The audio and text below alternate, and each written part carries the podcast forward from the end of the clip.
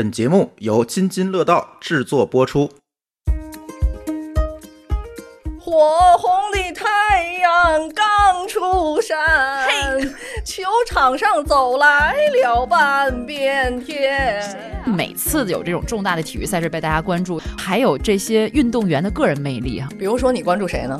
我苏炳添的翘臀是吗？啊，曾经关注过，就是他们的故事每一个都那么的与众不同。谷爱凌中美混血，爽文女主，学习又好，然后体育又好，性格又好，中文跟英文这么流利，还考进了名校。我爸就提议说，这孩子送去练武术得了。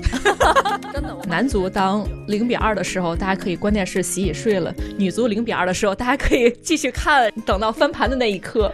但是你只要是尽力拼搏过，就会得到尊重。而在竞技体育过程当中，如果你是用敷衍和懈怠的方式去面对的话，其实它是对于体育精神的一种亵渎。你这是影射谁呢？你猜？这个比赛没结束之前，哨声没有响起，比赛的场面都有可能会被改写。他后来成了我的一个人生信条。当踢完一场比赛之后，教练在认真的训话。这个孩子被妈妈教训，来宝贝儿，喝点水吧，累了。那个孩子可以想象，对，从那儿望着天，哎，离了歪斜的站着也无所谓。你知道我们第一次上跳台是怎么下来的吗？是教练从后面踹下来的。我看完冬奥会特别想去滑雪，我就在初级的雪道上滑，我觉得都是，哎，好像是受到了鼓舞，能好像你滑过雪吗？嗯，滑过，滑过。体育给你带来了什么？你收获了什么？我们来一起鸡汤一下。对我们有冰墩墩相赠才怪，冰墩墩儿，冰墩墩儿。对，天津根本不说叠词，应该说冰墩儿。那我唱一段啊。你们还记得二十一世纪初有一段相声？你先唱，然后猜。嗯。火红的太阳刚出山，嘿，球场上走来了半边天。谁呀？中国队出场是人两个哦，不是一个呀，一个老汉，那是教练呐。你们这还捧哏逗哏的还挺全。你们你们记这首歌吗？我我没听过。这是。那个当年好像是二零零一年、零二年的那个春晚，当时郭冬临和冯巩说那段相声，他们唱的就是用京韵大鼓来唱一场女足比赛。当时是谁的年代呢？孙文，嗯，孙文他今年有五十多岁呀。小黑今天早上 起猛了，你们还记得就是那会儿女足特别火。对那个年代，对那个女孙文火的那个年代我知道，但这歌我真没听。那 个这春晚这相声你没听过吗？哎，好多年。其实这两天那个铿锵玫瑰特别火，但是听完这首歌已经被比下去了。就是这味儿更浓，因为这两天女足又火了。嗯，我就当时就一下就想到了上一次女足火还是那个年代，二十年前。可不，刚一姐说那铿锵玫瑰，风雨彩虹铿锵玫瑰是吧？嗯。这歌也唱了二十多年了吧？啊，然后那天接女足回来那个直播，这个田震不停的这歌在循环，大家就说田震唱累了，不是唱一天了。不是，你不觉得就是女排也好，女足也好，但凡得是女运动员啊，都得唱这首歌，就是夺夺冠以后永远都想起这首歌。对，我觉得我我看球这么多年，我听到最最最频繁的是这，还有什么阳光总在风雨后。哎呀，太就是这些。就是最近没有什么曲库更新嘛？难道咱咱拉回来呀？哎，不新歌新歌在路上，新歌在路上。大家好，这个新一期的原汤化原师又跟大家见面了。我们这期也是临时起意，但是确实想要有很多话想跟大家聊，所以就是从一首著名的歌曲开始吧。嗯，然后我们先再做一下自我介绍。我是赛场之外趣事一闻、体育明星的段子都特别关注的非体育爱好者伪球迷一姐。呵，这长啊！哎呀，我是成长之路上两次与竞技体育擦肩而过的阿福。呃，我是因为体育而成为现在的自己的小黑。你看看，我这是一励志故事，不就是唱歌的小黑吗？唱京韵大鼓，我不会唱，不会唱，献丑了，献丑了。为嘛唱这首歌呢？最近这不女足特火吗？嗯嗯，冬奥会也火，一大波密集的体育赛事来临。我发现大家都在聊这个比赛哈。嗯，最近你们看比赛了吗？看了，就真的是很难得的看了很多冬奥会的项目的比赛。之前确实也没有怎么关注过，这次看了包括谷爱凌的比赛，包括这个苏翊鸣的，包括羽田的，然后包括咱们女足的比赛，就是确实还都挺关注的，挺热血的。嗯嗯，好像就是每届的冬奥会会关注多一点，可能因为最近这些年不怎么看电视了。就以前家里还有电视的时候，就比较喜欢看那个花样滑冰的国际锦标赛。嗯，因为那是一种美的享受。嗯，花滑。对花滑，它是真的是力与美，特别完美的一种融合的体育表现方式。那最近为什么大家都这么关注这个体育比赛？这是一姐提出来的一个议题。嗯，我觉得这个时间点特别有意思，因为首先是春节假期，确实大家都休息，难得有这时间闲下来，憋得慌。对，其次是春晚不好看，就是有一个段子什么，呃，这个大年三十儿看春晚。呃，初一晚上看男足，对，这是两大心塞的事儿。对，所以就然后还有是就是这个两年以来的这种疫情啊，包括经济下行的这种阴霾，让人就压力很大。尤其像北京、天津这一阵儿，就春节前的这个疫情嘛，让人就是觉得特别的。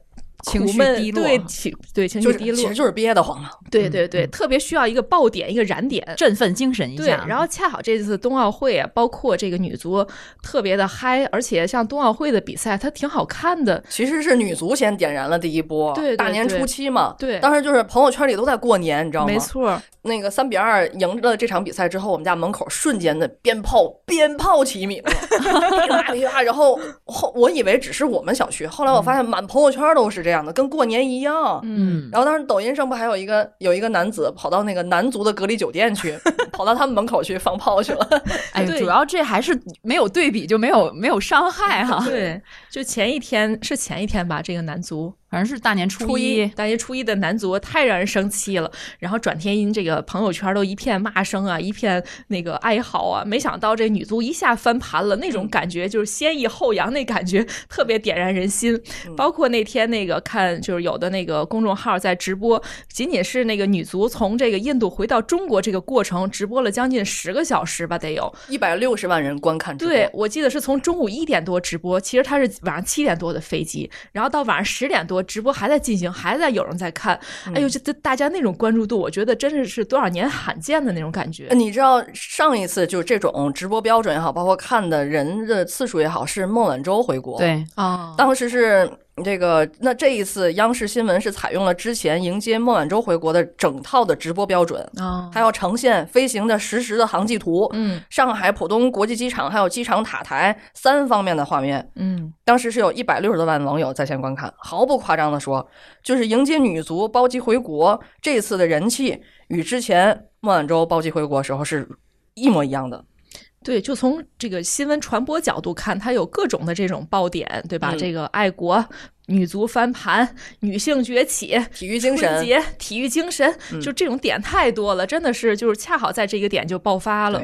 嗯，我觉得除了这个因素哈，你看冬奥被大家关注，其实每次有这种重大的体育赛事被大家关注，我觉得还有就是这些运动员的个人魅力哈。嗯，比如说你关注谁呢？我苏炳添的翘臀是吗？啊，曾经关注过。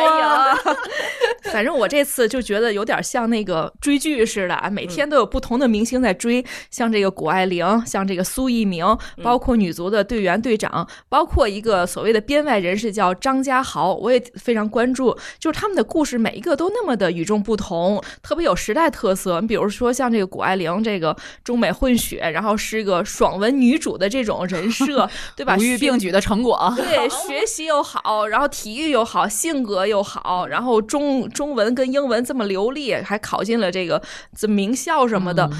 这是一方面，然后另一方面，像这个张家豪，他本身就是一个草根出身，一个呃，他是从十七岁之前完全是没有接触过这种专业的体育训练，是一个做一个面包师在酒店里，就是因为偶然的一次机会接触到了冰雪运动，一下子爱上了，然后从此就开始了自己这种所谓一个人的奥运会，自己去训练，自己去出国打比赛，然后他的现在的抖音的这个签名都是要呃备战二零二二呃北京冬季奥运会，虽然他这次没有就。因为他的资质还是没有能够就是参赛吧，但是他的这种个人经历已经给他带了很大流量和关注度。哎呀，我我不不禁感慨一下，过去这这可能也是移动互联网时代的这个一个好处。你看啊。一姐她关注冬奥会，她关注的都是这些人物命运，哎，对，闲玩 什么八卦呀、明星啊，什么，她是当娱乐新闻去追了。你像我们过去看球的时候，当时还是 QQ 爱的时代，QQ 爱还没出现的时候，我们获取我们看比赛就是看比赛，我就是看这场比赛，然后看他的表现什么。我想要知道这些明星的绯闻呐、周边啊、他的励志故事什么，都得靠追报纸。还有那个杂志，对报纸的体育版面儿，还有一些包括原来体坛周报啊，就只能是这些，以及球迷之间的一些小道消息，所以这个群体非常的小众。嗯，我觉得呃这一次可能点燃大家这种关注度，也是因为移动互联网时代给我们带来的这些这个，就是你可以从官方渠道也好，你可以从这个 B 站上也好，豆瓣上也好，从各个自媒体方向，我们可以全面掌握这个人物了。对，好多这个背后的故事也能挖掘出来，能了解到。所以就但是以前其实没有这些信息的时候呢，我记得我们那时候上高中就看球嘛，看足球，嗯，就追什么呢？追男模队。是吧？意大利男模队，嗯，足球男模队，就是他也是人性是相通的 到现在依然是哈。包括现在运动员他自己都有个人的微信、微博，对吧？这些你好像离他更近了，可以。你看那个女足夺冠之后，嗯，我们球迷可能不只是能够通过这个直播信号去看这个他们这个颁奖的这个过程。你看女足运动员她自己在抖音上发，我以第一视角带你们沉浸式感受。亚洲杯夺冠领奖台，嗯。嗯，他就给你一个拍一个，从他这个第一视角登台之后，然后大家怎么碰杯啊，怎么怎么互相庆祝，哎，现在就是手段更多了，嗯，所以说这个随着这个互联网时代或者大家这个对于信息的这种传播方式的变化，也让大家对体育。本身的这种关注点也有所变化了，就像小黑刚才说的，可能以前的话，如果是个非球迷，那可能这个奥运会就是一个普通的新闻，偶尔听说一下，了解还就够了。但是现在，就像我这样，我其实不懂专业的这些东西，但是因为这些传播手段的多元化，这种信息的多元化，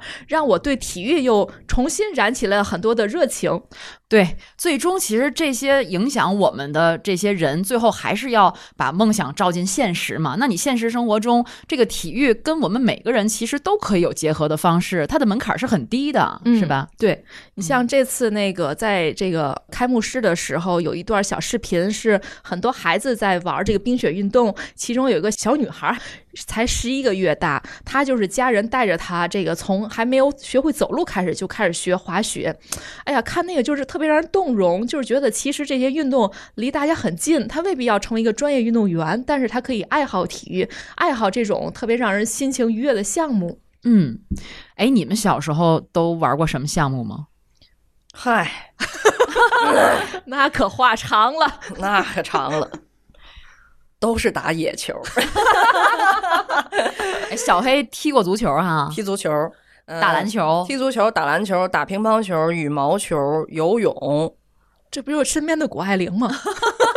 人家玩多高端啊，我这都是大众体育，不是精神是一样的，对我获得的愉悦也是一样的。对我小时候是那个长跑，然后还游泳，但是都属于学会了就不再去深究那种。嗯，我小时候就是体育好像还挺擅长的，当然这个都局限在小学范围内啊。好像后来到大一点了，也学过去打网球啊什么的，但是纯就是娱乐了，但是没有往专业的方向去去发展啊。网球挺高端的，其实，尤其是你会打，你打乒乓球和打羽毛球是一样的，就是都往前打。那你打 table tennis，然后你打网球的话，你得往后引一下。你等他弹地之后，他他再起来，你得往后引一下这个拍子。我死活就我这么一引，我死活打不出去。网球我一直就不会，不不对自己有那么高标准的要求。但是我小的时候其实是有两次，就像我人设里说的，我有两次与竞技体育擦肩而过。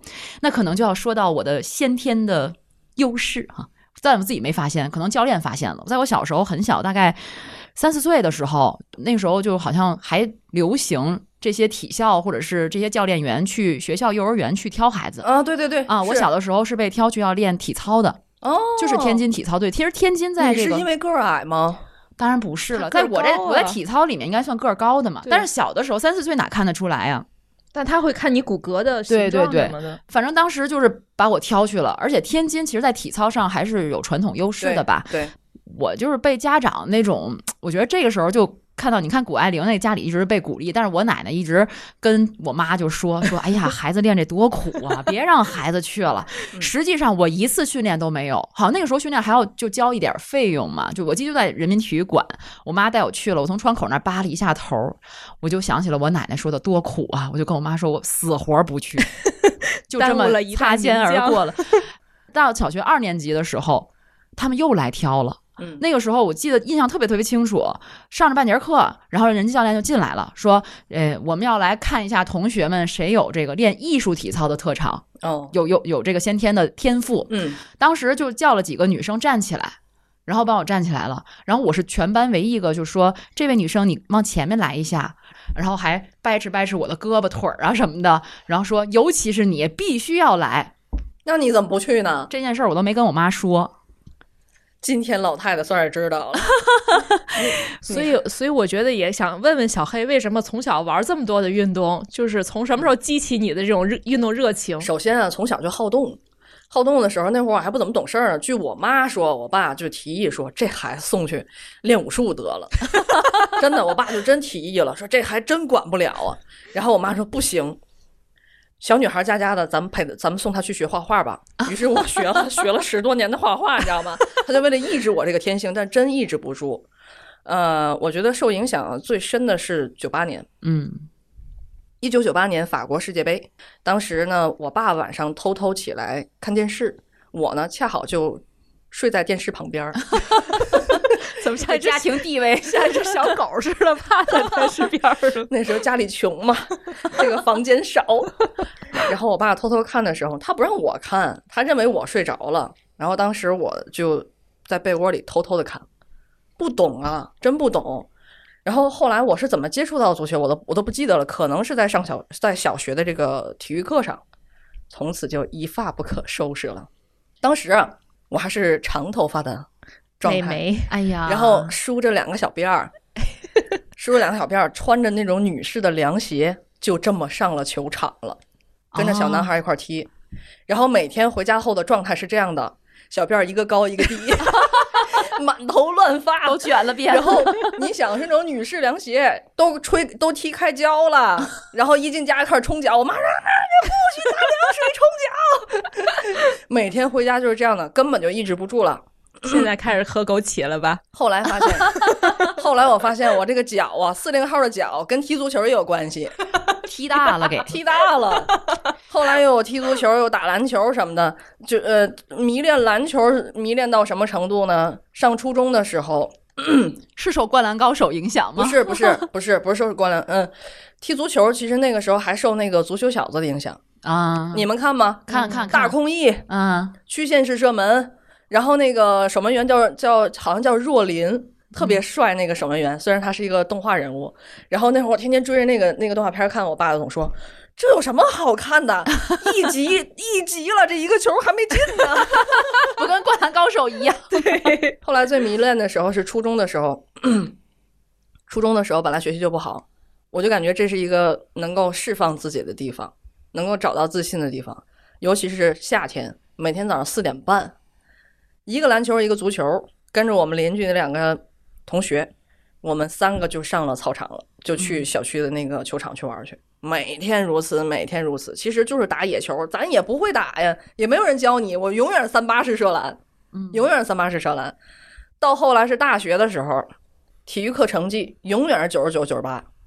然后我们大学时候那个体育课老师。将近一米九的一个身高，他突然间站在我面前，然后半蹲着这样这样防着我，举着一只右手这样防着我说：“我现在要改你的投篮姿势，你给我用单手投篮。然后你要把我现在把我想象成一个什么什么样的对手，我第二粒进球就投进了。”嗯，从此以后就改了单手投篮，所以专业训练很重要，很重要，很重要。嗯，就是小黑这属于慢慢就有点专业化的感觉哈。没没没没没有，都是都都是打野球，在我眼里你就是专业的，就是会一点皮毛，拿了个女篮亚军而已。要要要！不过你觉不觉得，其实这个体育它的成绩好，有很大部分还是天赋哈。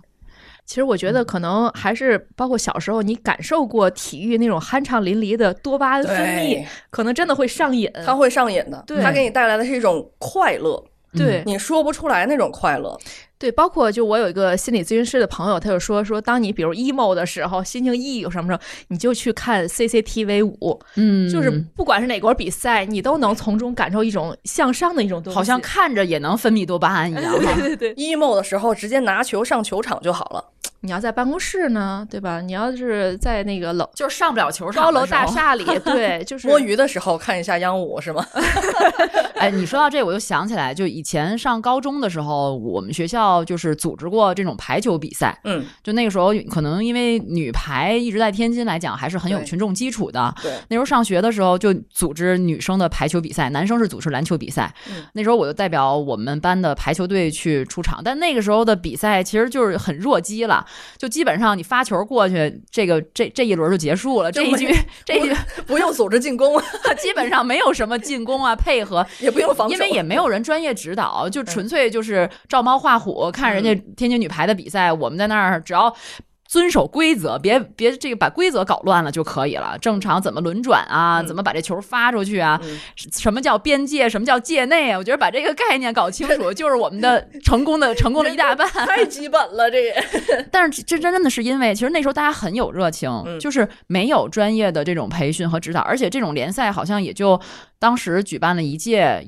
但是即使是这样，当时那次经历，我觉得留下特别深刻的印象。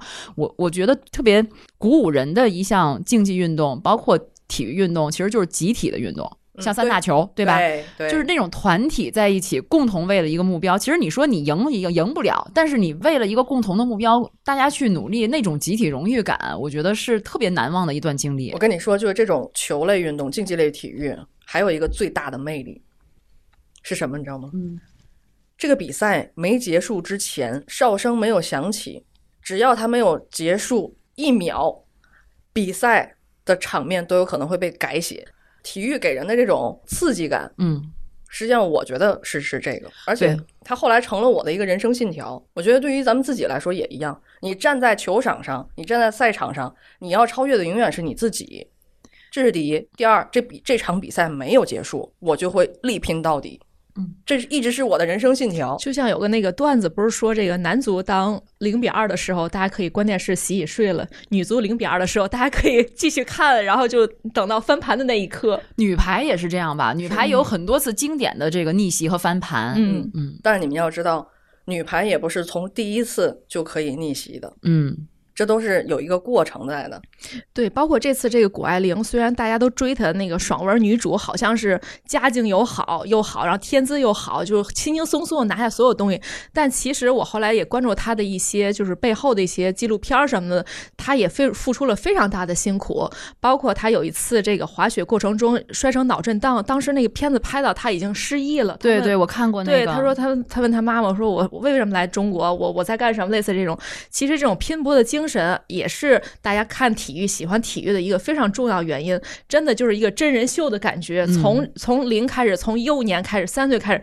经过若干年、十几年、二十几年，甚至现在还有四十多岁老将，对吧？一直坚持不懈的来做这件事儿，一直是这个咬紧牙关，坚持到最后一刻。就这种非常真实的感觉，让人特别的有这种受鼓励的这种感觉。没错，嗯，其实这种精神不是我的家庭能够带带给我的。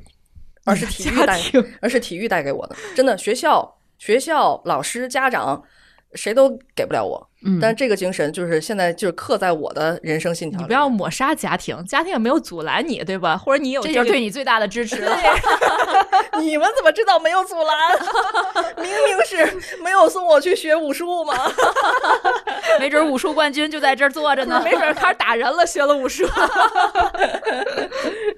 你你看啊，即使没有取得一个好的成绩，但是你看到他那个拼搏的过程。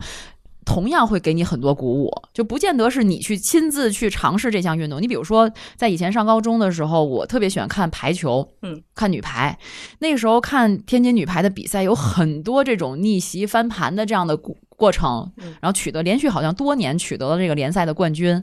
哎呀，那个时候你知道激动到什么程度？即使是高三啊，你你你可能时间很紧张，但是女排的比赛一场都不能落。嗯，哎呀，就是浑身冒汗，就是你跟着他一起去扣球，那个心随运动员在场上去律动的那种感觉，真的是特别棒的一种体验。嗯，到最后怎么样取得最后的胜利，那种激动的心情，就好像你都不亚于。场上的运动员本人，你当时看天津女排还是中国女排？都看，都看，都看。那那个时候应该是张娜、张平的那个时代。嗯，就这种呃不放弃，不到最后一刻，嗯不放弃，即使到过了最后一刻，你依然相信自己可以做到的这种精神，我觉得是鼓舞着你去成长的。嗯嗯嗯，你说这一段我特别有感受。你知道，我看排球比赛就是从那个时代开始的，在很后来，二零一七年，我跟天津女排主教练王宝全。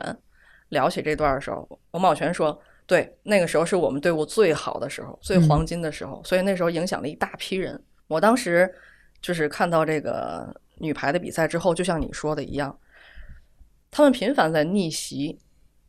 那个时候我正是学渣一枚，完全没有人生目标。结果就是看了这个比赛之后，有一天有一个叔叔，他是当体育老师的，他他就说：‘哎，你这么喜欢体育？’”你将来可以当可以当体育记者呀！哎，我一下就来精神了。我说这是什么职业？他说你天天看体育新闻，你不知道？我说对哦，还有这么一个职业呢。我就想，那我就干这个。当时就一下就定了。好，为了这个目标，我就开始努力学习。看女排比赛对于我来说，就是每天的一个推进器，精神上的一个推进器，就是每天打点鸡血，从早到晚的学习，晚上回去必须要让我看体育新闻。或者让我看一些这个体育类的节目，必须要看一段时间，然后转天才能再投入到一个紧张的学习状态当中。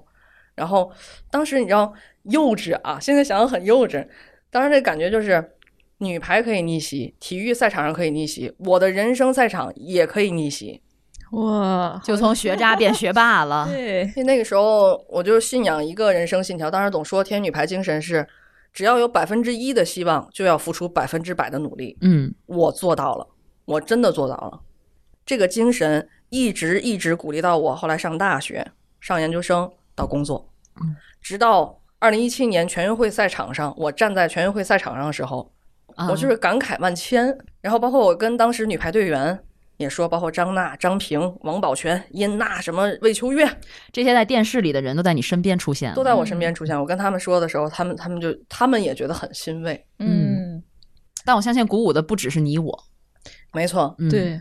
而且就是体育运动，它不光是鼓舞咱们参与体育运动，真的是能够从生活啊，包括个人成长各方面给予力量。你知道，它改写了我整个人人生的命运，真的是真的。哎，你说到这儿，其实我突然想到哈，我从小喜欢看各种体育比赛，就电视节目，其实很受我奶奶影响。我奶奶她是一个，嗯，从农村到城市里生活的人，而且她可可能因为那个时代嘛，她没有经过太多的教育，然后她就是一个家庭主妇，但是他特别喜欢看的就是体育比赛，包括他看什么斯诺克台球、网球，就熬夜看看网球、网球的比赛，看的真高端啊。然后看就看排球、乒乓球这些羽毛球所有比赛规则门儿清，然后看这些比赛看的特别痴迷。嗯，你说到这儿，我在回想，可能他这一。生，嗯，都好像过得就是很平凡，没有什么这种激情的时刻。但是可能他就是在这些体育比赛看这些比赛的时候，在内心上可能不断在翻涌。嗯，然后我我是这么考虑的，因为现在我也没法求证了。嗯，但是我我是受我奶奶影响，我相信她也会从这些比赛中就获得很多力量。就像一姐说的，嗯，这真的是一个老少咸宜。嗯，就是全民都能在体育运动当中获得自己想要的东西。所有人，嗯，对，我觉得除了这个逆袭这个关键词，然后这次看冬奥会给我还有一个感感觉就是热爱。就是你看现在这个零零后的运动员，他这个粉墨登场之后，很多这个呃运动员他说为什么参与运动，他不是说像以前。包括咱们小时候看那些运动员，他比如家庭贫寒或者身体不好，给送去学运动，他们都是出于真心的热爱这件事儿。包括谷爱凌，包括这个苏翊鸣，就是真心的喜欢这个，他们才参与这个运动。就是当你真心喜欢一件事儿的时候，你可能就真的会忽略那些呃苦难啊、这个艰辛啊、这些伤痛。所以我觉得在。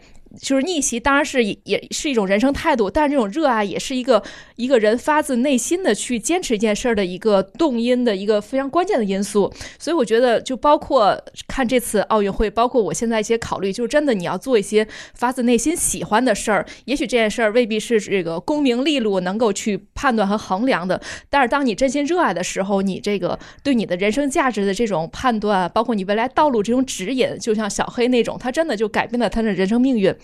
这种这个这个叫什么激励也好，还是人生方向也好，就给我的感触会特别大。嗯，而且这从人类社会进步这个角度讲，体育运动它也是最真实的一种展现。嗯，因为通过体育运动，它其实是可以挑战自我极限，甚至是人类极限的。而且在社会生活当中，就是挑战自我和超越自我的事情，它是无处不在的。就幻化到我们每一个个体当中，其实你成长的历程里，总是会面临这种挑战和超越。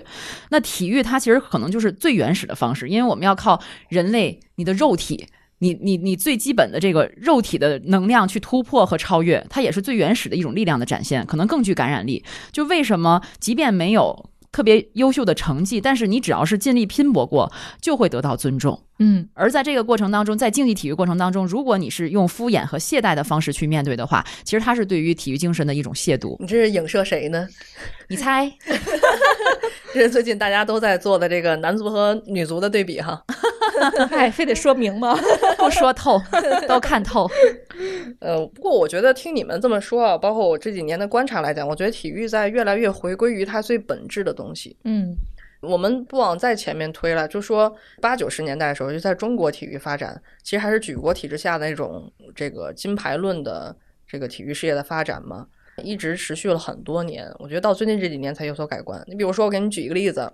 不是跟你们说想做体育记者吗？嗯其实后来没当成，为什么呢？嗯，就是成了一个记者，嗯，就是去了更广阔的天地，没有这个完完全全扎在体育的世界里。但是最早实习的时候做体育记者，你知道当时我采访谁吗？呃，零八北京奥运会女子双人十米跳台冠军王鑫，王鑫当时和谁搭档呢？陈若琳，嗯，他们两个搭档。然后他拿了一个冠军。他后来在来到天津比赛，已经是很多年之后了。当时我当记实习体育记者，可能是凭借我的个人魅力，和王鑫就混熟了。哎呀，就是其他那些这个正式的记者啊，好像他都不太 care。哎，他就挺喜欢我的，是不是？你那时候跟他年龄差不多呀？我我比他大几岁吧，但是其他记者也没有多多大，可能就是还是个人魅力的问题。一看你就是练体育出来的，懂。对。然后呃，我是用我的真诚打动了他，因为他也不太愿意接受采访。后来他接受我的一个专访，他在天津比了一个礼拜的比赛，当时他是那场那一系列比赛的最大的亮点。他们是晚上比赛，白天要训练。然后有一天白天训练的时候，他就给我发了个短信，说你要不要来看我们训练？我说好啊，然后我就去了。去了以后，其实那是我第一次近距离看这种国家队级的，或者是这种省级专业选选手的一个跳水的训练。嗯，当时他们是不是拴着那弹簧，就是在那种陆地上练？没有哦，直接上跳台啊。有一个小男孩儿，然后当时从那个跳台上跳下来，然后他他当时跟我说：“他说你看了吗？”你知道我们第一次上跳台是怎么下来的吗？是教练从后面踹下来的。嗯，我们都是被踹下来的。因为你不要看，你们从这个观众席上看十米跳台没有怎样，十米你站在上面往下看的时候，你是恐惧的。嗯，我除了看他的训练，我还看了天女排的训练。天女排的训练是大家都知道很艰苦，但是可能是你们想象不到的艰苦，就是满球场的球乱飞。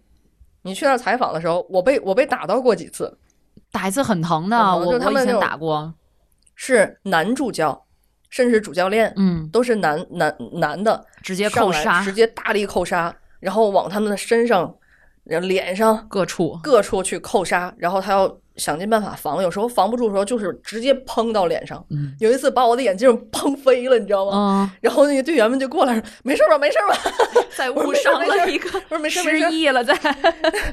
但是劲头确实挺大的，嗯嗯，我觉得那个时候好像大家一起一提起来体育就都是苦的累的，嗯，就是我怎么苦，我就一定能够练得更好，嗯，吃得苦中苦，方为人上人。对，但我发现最近这两年好像已经不太这样去宣扬这样的精神了，嗯，好像就是在回归到像一姐说的，我热爱它，而且这个国力强盛了，这个大家奔向小康了。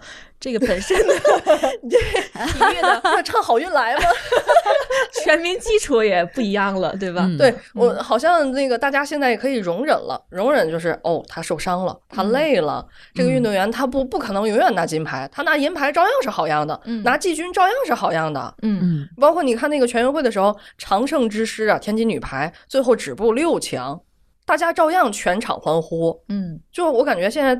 嗯，球迷啊，招包括大众啊，他对体育的这个宽容度越来越高。嗯，那也就给了运动员更多的这个发展的空间，以及大众体育我们在这个选择体育项目当中的一个热爱的空间嘛。对，包括那个苏翊鸣在这个谷爱凌的决赛的前一天晚上给他发的信息，是鼓励他说玩的开心。哎，这这四个字真的在若干年前能想象到吗？对吧？这是决赛，他说玩的开心。真的，当你把这个事儿玩开心了，其实得奖又怎样？不得奖又怎样呢？嗯，就我觉得整体的这个对体育的认识，对这个竞技比赛的这种判断的这种标准，也在慢慢的改变。其实他们玩开心了，我们坐在电视机前面，我们看这场比赛也很开心，没错，是另外一种开心，没错，是欣赏了。嗯，说得好。所以现在很多人这个体育它成为一种生活方式了嘛，包括身边很多人去参加马拉松、半马，对，而且跑的那是一个热爱呀。以前总觉得这马拉松离着自己倍儿远，对，觉得那得是埃塞俄比亚的 埃塞俄比亚运动员才能启迪的高度啊，那是古奥运会时期的一个运动。哎，一姐跑过长跑吗？我后来就 后来就对我属于没有毅力的，就我适合短跑，不是不是，就就我我后来我那个小插曲，我当时是在小学时候，也因为喜欢跑，老师觉得我跑的还挺快的，让我参加田径队。后来就是每天放学之后参加一会儿，参加一会儿，然后等到放到寒假的时候呢，还得去参加，我我就懒得起床了。然后有一天我大概九点的时候才到学校这个参加这个田径队的，当时大家说的是七点半开始练，然后我到那儿之后，老师就说：“呵，你这来遛弯来了吗？” 从那以后我也就懒得去了，就是我属于这个缺少毅力的这种。但是我就觉得身边的现在这真的像大家刚才说的练马拉松的人，包括每天在公园里绕着跑圈人，真的越来越多。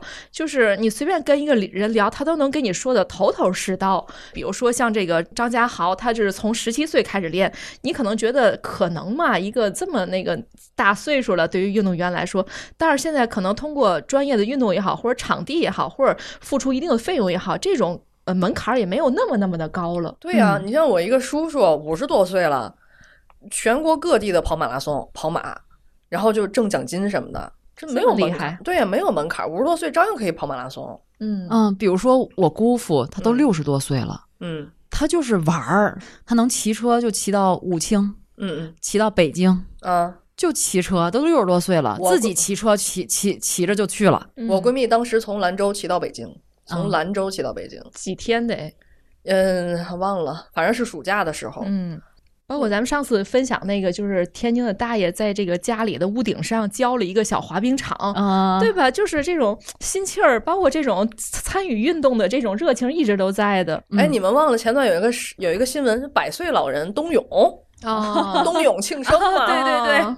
啊，所以这个运动本来它就和年龄无关，但是我觉得如果在很小的时候吧，比如说你相对接受了一段时间比较正规的某一项运动的训练，嗯，其实是一生受益的。哎，之前踩过天津体育学院的一个教授，他就是做这个社会体育学的，他呢是在社区里啊给大爷大娘教普拉提，是一个防摔倒的一个一个项目，然后他他就说，这个越小的孩子其实越应该进行。大运动量的这个每天要坚持大运动量的运动，他说这个对于孩子的发育、大脑发育，尤其是大脑发育，还有心肺发育都非常好。对，尤其学龄前儿童，其实不是要过早的去学知识，而是让他大肢体的运动，他会构造他大脑的结构，对，帮助他大脑发育。所以你看，从小好动的我，现在如此聪明。所以也打好了基础，才能翻盘逆袭，从学渣变学霸呢。对，就是我觉得身边那种真正的体育好的人，其实非常聪明，绝对不是那个四肢发达、头脑简单的。像我那个身边的那个大学同学，他在本身是这个乒乓球一级运动员，然后大学其实成绩也很一般，但是走到社会，他的社会适应度，包括他的情商，包括他的这种毅力和坚持精神，让他这个后来的人生非常的顺利。现在也是某企业的高管，非常令人这个艳羡的这么一种。职位，所以这个体育对人的这种影响确实是一生的。这样，还有就是给从小就能打好一个身体的基底。你看素质，你看我啊，童子功啊。你看工作以后，就我同龄的那几位，他们经常没事发烧、咳嗽这那个。你看我有嘛事儿？我有嘛事儿？后来我 鼻子好，我在家里说的时候，你知道我爷爷怎么说吗？嗯。你这跟小的时候乱跑有关系。哎，你先别说什么体育运动，像咱小时候玩砍子儿，嗯，是吧？我觉得这就是多大的什么是砍子儿？就是砍沙包。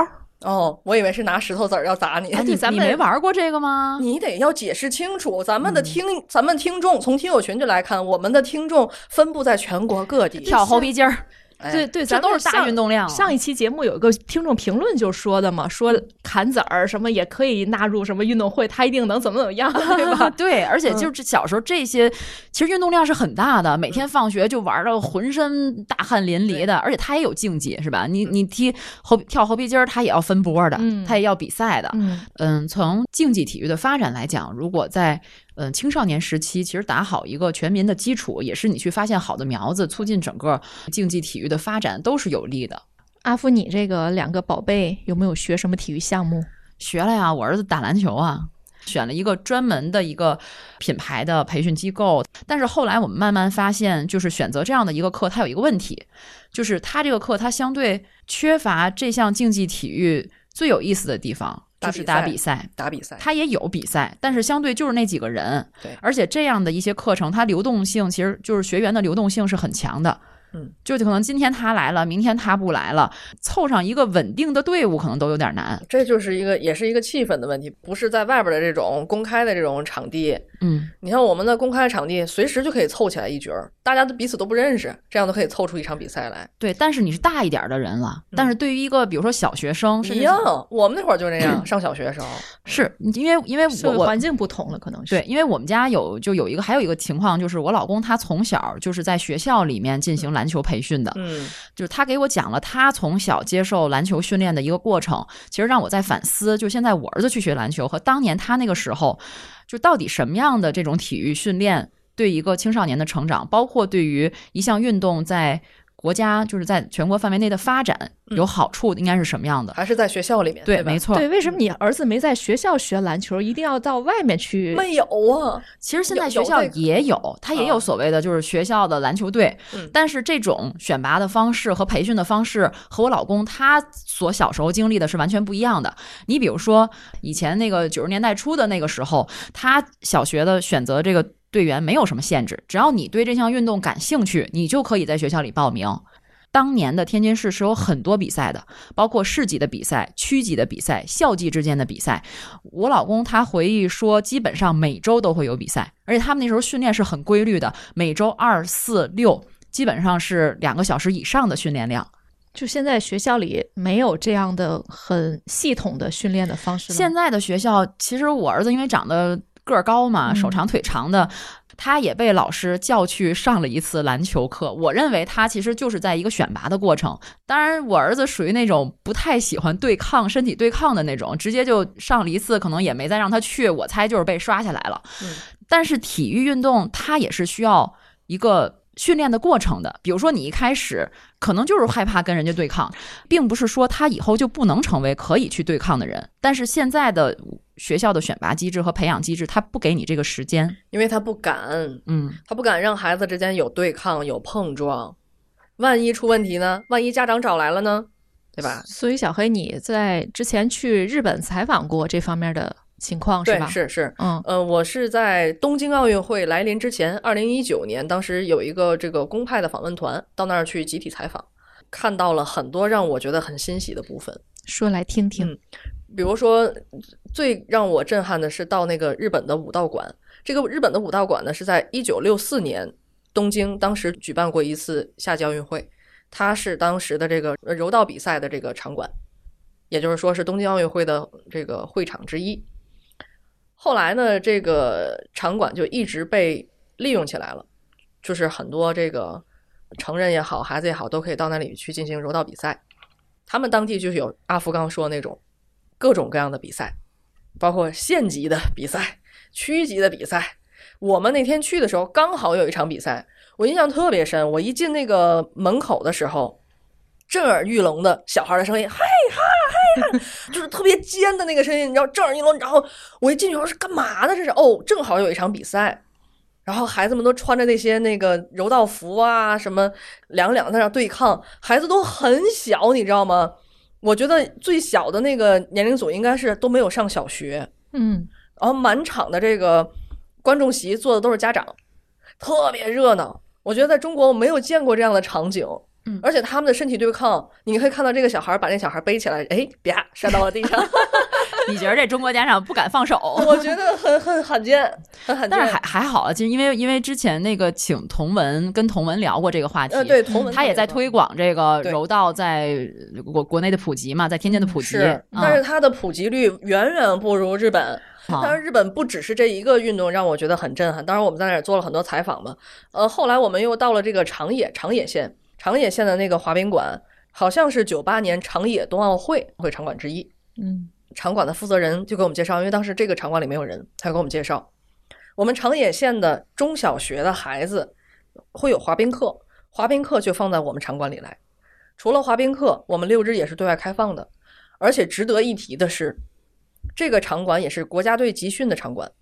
哎，我当时就很好奇，我就跟他交流，我说那会有没有可能让国家队的队员来给孩子们上课？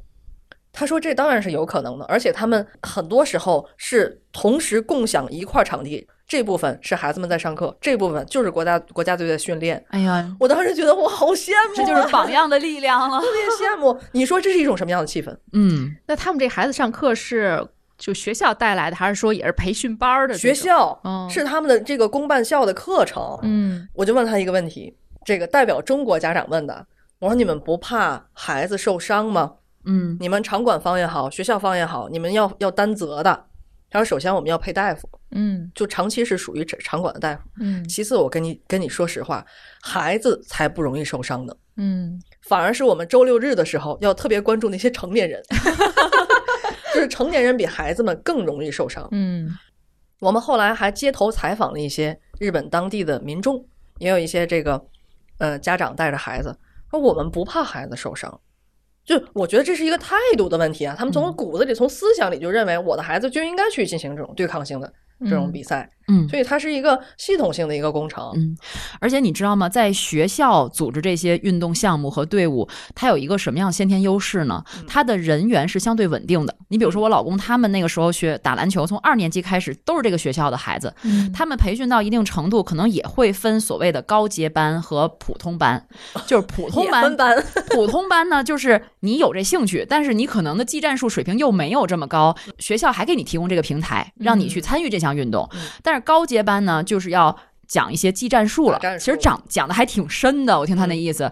而且他不是一个就固化了，你这高阶班你就是高阶了，你就是低阶了，他还是畅通的。有人教你打技战术，这种感觉是一种什么样的感觉？就你感觉你离专业体育更近了。没错，而且他是从小培养的话，他这些同学他们很熟悉。你去贯彻教练的技战术的指导也是不一样的。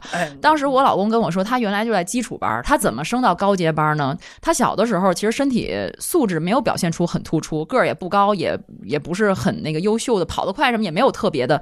他说他能够升级的主要因素是聪明。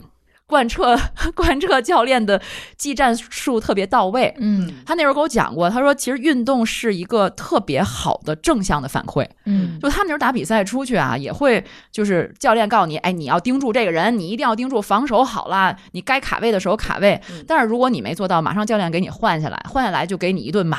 嗯。就是你就会了，这听上去很专业，对，至少气氛到了，很专业，真的很专业。就是他就就说就说每个人都会被骂，就这个时候你就要知道哦，教练跟我说的是哪个，我没有做到。但是如果你把教练的技战术贯彻的非常好，就是你在下来的时候，无论是教练还是你的队友，都会对你赞赏有加。他说这种荣誉感，这种获得感。就是是无法取代的，可能是学习当中无法取代的。这叫这叫什么？这叫沉浸式运动。我我记得你说这个技战术，我就想起来，当时改我这个投篮姿势这个教练，他我们学校没有这样的机制，没有这样的机制时候，完全靠他个人。我们每次上这个篮球课的时候，他就过来。然后来，大家聚一下，然后打开一个磁扣本儿，里边是那个就是走位啊什么的，就跟那个象棋盘一样东西。来，今天我们打这个战术，然后你走开，把我扒拉到一边，你知道吗？就是女生玩体育玩玩球就有这么一个问题，她不让你对抗。嗯，你说男生真对抗起来，你要说真跳起来抢个篮板。他们一跳起来，在空中就能把你撞飞。所以说，其实这也就是谷爱凌说的嘛，就是女性你可以在很多领域去探索未知的可能。嗯，就你不要先自己限制自己。但是他们不带我玩儿。嗯，但是他已经做出一个很好的示范了。我觉得现在的这个父母也不一样，像咱们小时候，父母可能当然他不是为了培养你让你去练，而是说，哎，对身体好你就练去吧，对吧？但是现在的父母过多的关注于孩子，反倒有可能造成一定的阻碍。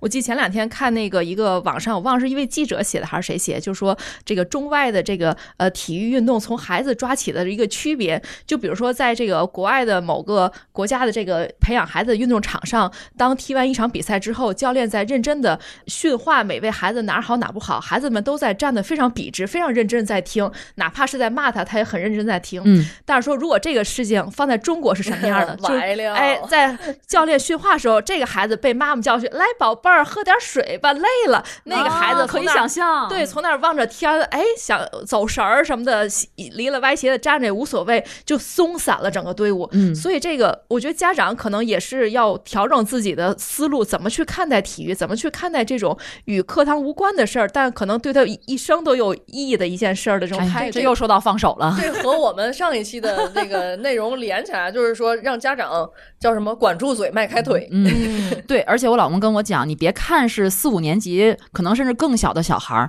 你觉得这个技战术。可能他不能明白，但事实上不是。嗯，就在一次一次的实践当中，他是就是理论到实践，从实践又回到理论，这是一个特别好的正向反馈的一个过程。就即使是四五年级的小孩儿，他完全能够贯彻，就这对他很多综合能力的提升都是很有用的。但是你说的这个，其实需要一个制度的保障，就是不能只是靠一些某某一位这个学校里的老师有情怀来，我们讲一下技战术，嗯，或者是我们今天招一个校队吧。其实像你说的这种情况。实际上，在现在来讲，学校里面很少见了。但是我觉得曾经我们能做到，也就说明我们现在依然可以做到，可以做到。这个就是需要一个顶层的一个建设嘛。包括你像刚你刚刚你阿福提到了中国女柔冠军童文在天津在推广这个柔道运动，包括嗯，我们就拿天津举例吧，天津现在在建设排球之城。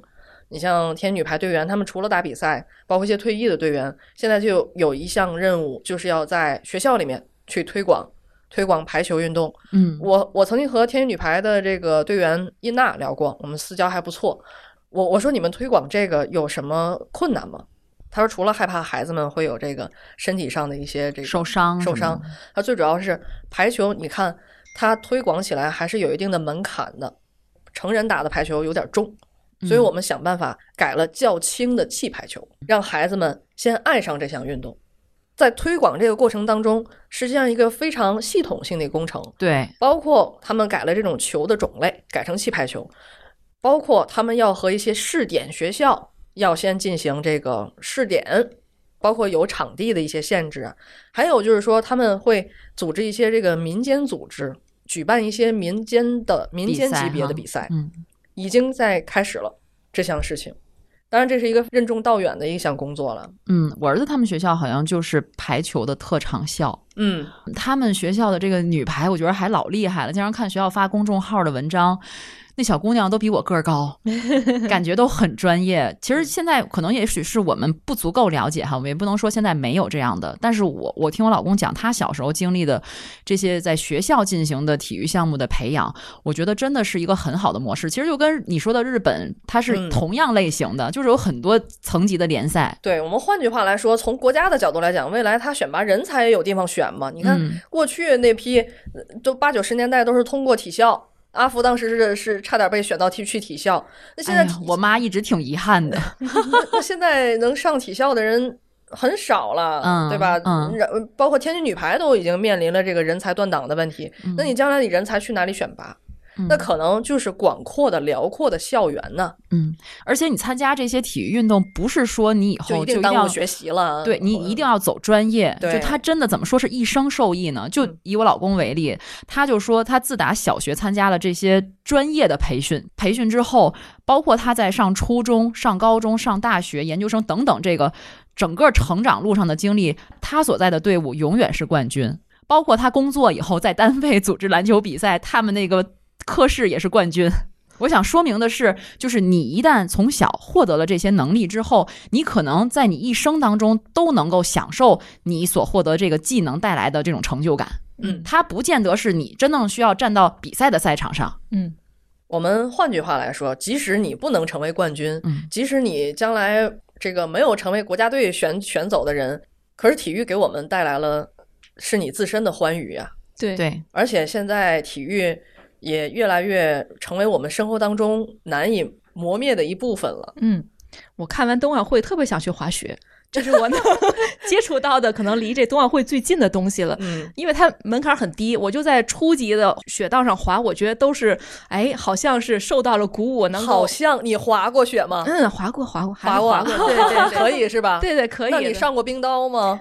呃，你说滑冰吗？嗯，滑过呀。哦，也滑滑过。以前上学的时候，对，出去滑，可以，可以，对，会那个点燃那个热情。嗯，然后包括我前两天刚才也提到那个看那个十一个月的小朋友在雪上滑，然后我看他家里的简历，就他父母叫居无定所，他们自己说我们居无定所，但是他们就买了一辆房车，全国各地带着孩子一块儿去滑雪、去旅游、去户外运动。哎，我觉得那种生活方式特别让人羡慕，就想象都很美好。就现在已经不是说比拼你有多大房子、多好的车，而在于你活成什么样子，你是否开心？所以这种体育给人带来的这种生活方式的变化或这种启发，让我觉得这次也是特别好的一个点。好了，那我们下一期《原汤化原石》节目，可能一姐就不再出现了，跑步去，跑马拉松去，无定所去了。我远程跟你们连线，活成了自己想象中的样子。多少年之后，他再回来的时候说：“就是因为当年的冬奥会改变了我人生的命运。”一名老将上了战场。哎呀，那我是不是现在可以再回去练练体操？八十岁的阿福说：“ 我终于被国家队选中了。”小黑唱着《铿锵老玫瑰》上了足球场。然后那个时候，八十岁的我们说：“大家如果知道过去发生了什么，就听四十年前的《元旦花园神儿》吧。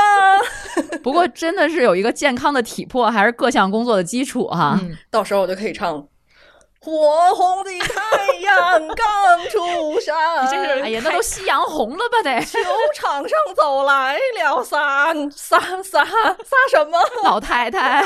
老太太，这是看开端看的吗？又开始循环了，循环了。对，总之还是听完我们节目，大家都赶紧去出去动起来吧，运动吧，运动吧。如果你感觉到对生活，有任何 emo 了，嗯，emo，嘿，一词概括了所有。那么我们就走出门去运动一下吧。对，实在懒得运动，就打开 CCTV 五吧，听听《原汤化原石》也比较开心啊。好，嗯，这期节目就是这样。那也希望大家能够喜欢我们。大家可以在各大音频平台搜索“原汤化原石”，话是说话的话。同时呢，也我们也继续欢迎。呃，新的听友来进入到我们的听友群。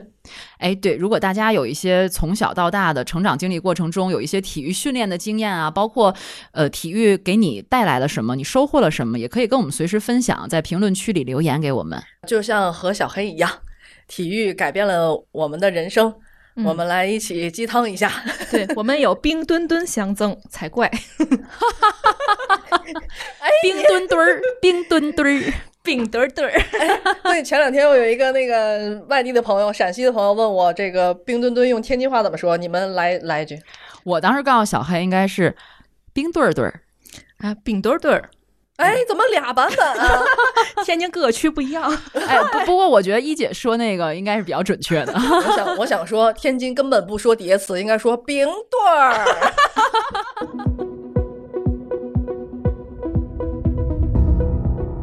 感谢您收听本期节目。本期播客节目由津津乐道制作播出。你也可以在我们的官网 d a o 点 f m 找到我们的更多内容作品。如果您喜欢我们的节目，欢迎在微信、微博、朋友圈等社交媒体转发分享。您的分享对我们而言十分重要。如果您希望与我们互动，可以关注我们的微信公众号“津津乐道播客”。天津的津，欢乐的乐，道路的道。在关注后按提示操作，即可加入我们的听友社群。